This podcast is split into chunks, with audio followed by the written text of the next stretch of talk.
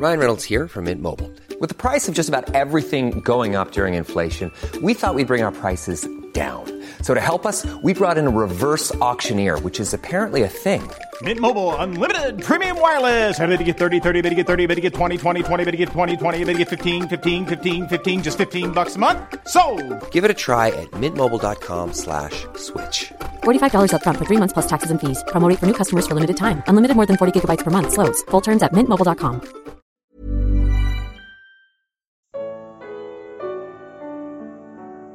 Quer mais? Evangelho de Lucas. Comentário de Mari Persona.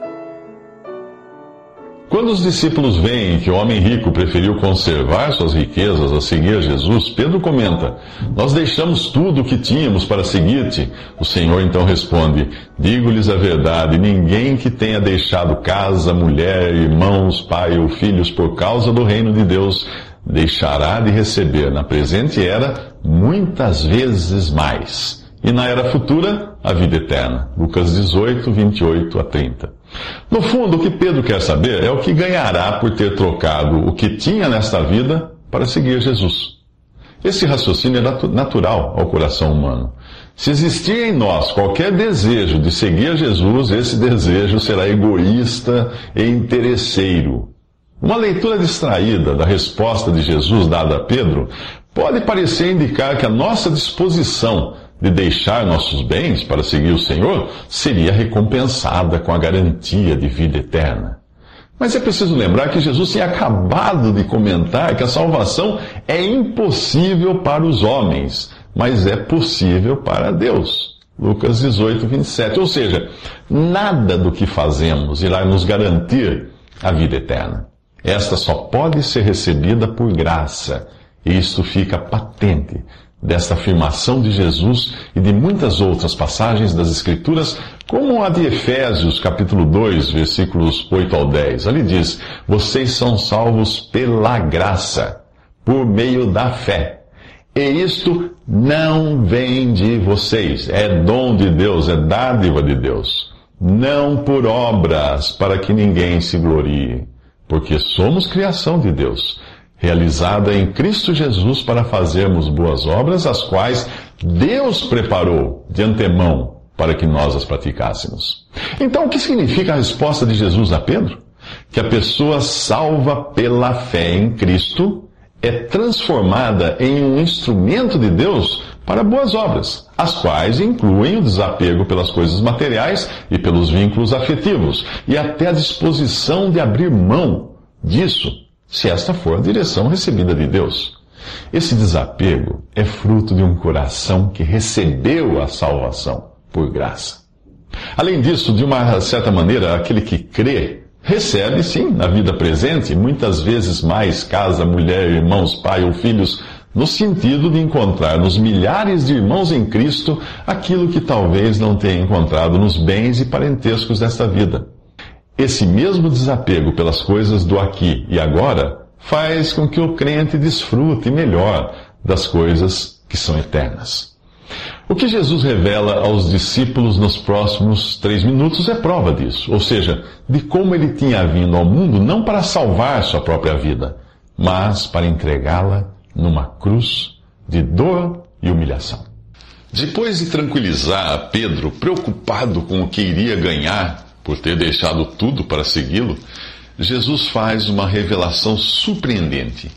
Ele que, sendo rico, se fez pobre, como fala em 2 Coríntios 8, 9, por amor de nós, iria entregar seu bem mais precioso, a própria vida, para que pudéssemos ser salvos. Jesus chamou à parte os doze e lhes disse: Estamos subindo para Jerusalém. E tudo o que está escrito pelos profetas acerca do Filho do Homem se cumprirá. Ele será entregue aos gentios que zombarão dele, o insultarão, cuspirão nele, o açoitarão e o matarão. No terceiro dia, ele ressuscitará. Os discípulos não entenderam nada dessas coisas. O significado dessas palavras lhes estava oculto e eles não sabiam do que ele estava falando. Isso fala em Lucas 18, de 31 a 34. Pela terceira vez, Jesus avisa que irá morrer. Mas os discípulos não compreendem. Eles sabiam que Jesus corria o risco de cair numa emboscada ou ser apedrejado em um ato espontâneo por causa das suas críticas contra o clero. Mas ser entregue às autoridades romanas, aos gentios, significava um julgamento formal. E como poderia ele ser julgado e condenado à morte sem ter cometido crime algum? Ele avisa que tudo o que está escrito pelos profetas acerca do Filho do Homem se cumprirá. E se eles tivessem buscado nas Escrituras, teriam visto muitas referências à humilhação e morte do Messias antes de ele vir em glória como libertador. Vocês estão enganados porque não conhecem as Escrituras, dissera ele antes em Mateus 22, 29 aos fariseus. Apesar de copiarem, estudarem e pregarem as Escrituras todos os dias, os religiosos judeus julgavam tudo pelo critério de autorreferência, que é quando você analisa as coisas com base em suas próprias ideias pré-concebidas e não segundo a verdade. Mais tarde, os próprios discípulos no caminho para Emaús demonstrariam sua frustração com a morte de Jesus, pois pensavam exatamente como os religiosos. Eles diriam depois: Nós esperávamos que era ele que ia trazer a redenção a Israel, em Lucas 24, versículos 20 a 21. As referências à morte do Messias eram abundantes nos salmos e nos livros dos profetas, mas o povo tinha sido cegado pelo ensino errôneo dos fariseus, dos escribas, dos sacerdotes. E você? Confere na Bíblia tudo o que escuta por aí ou simplesmente acredita nas ideias pré-concebidas da religião humana? Nos próximos três minutos, Jesus encontra um cego e o cego faz Jesus parar. Jesus passa por Jericó e à beira do caminho há um mendigo cego que, ao ouvir o ruído da multidão, pergunta o que está acontecendo. A resposta é que Jesus de Nazaré está passando. Isso está em Lucas 18, 35. Jesus era de Belém, mas por ter sido criado em Nazaré, alguns o chamavam assim. Os nascidos em Nazaré eram discriminados, como você percebe na passagem do Evangelho de João, quando Natanael é informado por Filipe que haviam encontrado o Messias, Jesus de Nazaré, filho de José. Natanael contestou: Nazaré? Pode ver alguma coisa boa de lá? Isso está em João 1, 45 e 46. Mas se os homens dizem que é Jesus de Nazaré quem está passando, não é assim que o cego chama. Ele se pôs a gritar: Jesus, filho de Davi, tem misericórdia de mim. Chamá-lo de filho de Davi era tratá-lo com a dignidade real que ele merecia. Os que iam adiante o repreendiam para que ficasse quieto, talvez embaraçados com o escândalo causado pelo cego, mas ele gritava ainda mais: Filho de Davi, tem misericórdia de mim. Lucas 18, 39. O que, o que acontece a seguir é significativo. Jesus parou. Isso diz em Lucas 18, 40. Em um episódio no Antigo Testamento, quando o anoitecer poderia atrapalhar a vitória de Israel sobre o inimigo, Josué exclamou ao Senhor, na presença de Israel: Sol, pare sobre Gibeon, e você, ó lua, sobre o vale de Aijalon. O sol parou, e a lua se deteve, até a nação vingar-se dos seus inimigos. Isso está em Josué 10, de 12 a 13. O Senhor é capaz de fazer o sol parar no meio do alto céu. Mas aqui nós vemos um cego capaz de fazer o Senhor parar na terra. Nós lemos em Isaías 57, versículo 15: Assim diz o alto e sublime, que vive para sempre e cujo nome é santo. Habito num lugar alto e santo, mas habito também com o contrito e humilde de espírito para dar novo ânimo ao espírito do humilde e novo alento ao coração do contrito. Um pouco antes, vimos um rico saudável perguntar a Jesus: Que farei para herdar a vida eterna? Isso foi em Lucas 18, 18. Agora nós vemos um cego pobre que clama por misericórdia por saber que é incapaz de fazer coisa alguma. E como poderia?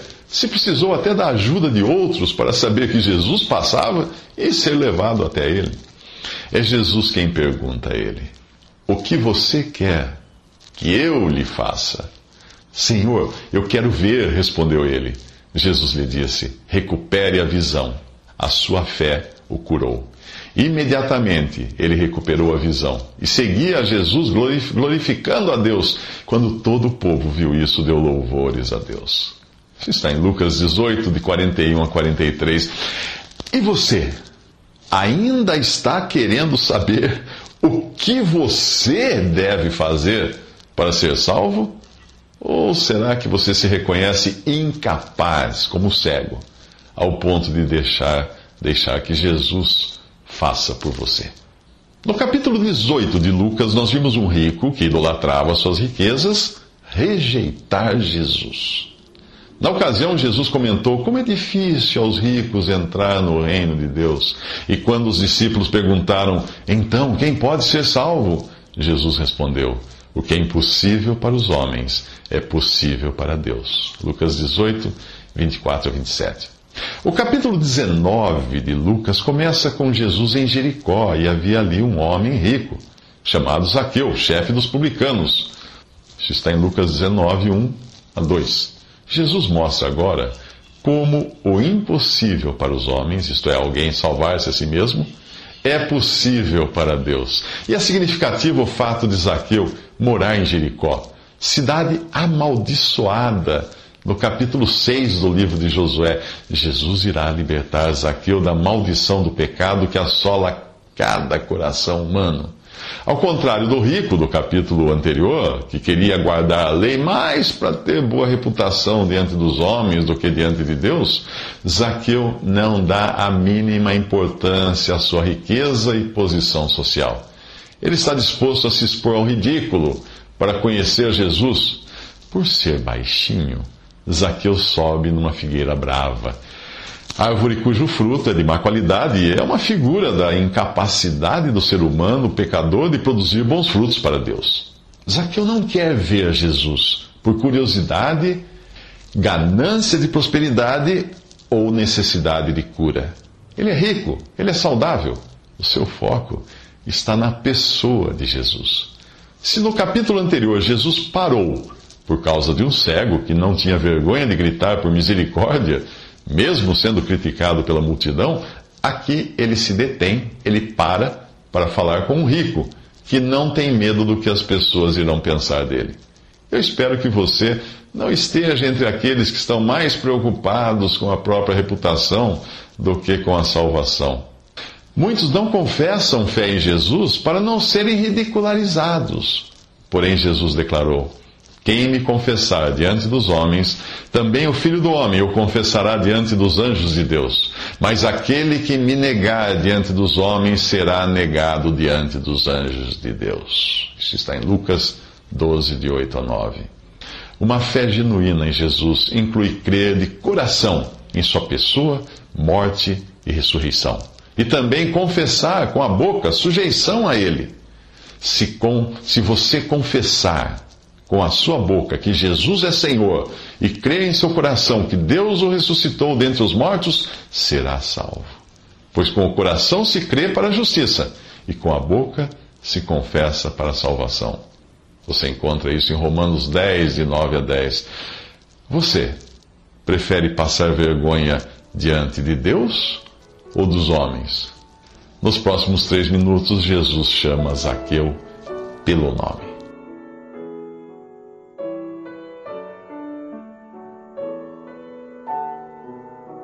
Visite respondi.com.br. Visite também 3minutos.net.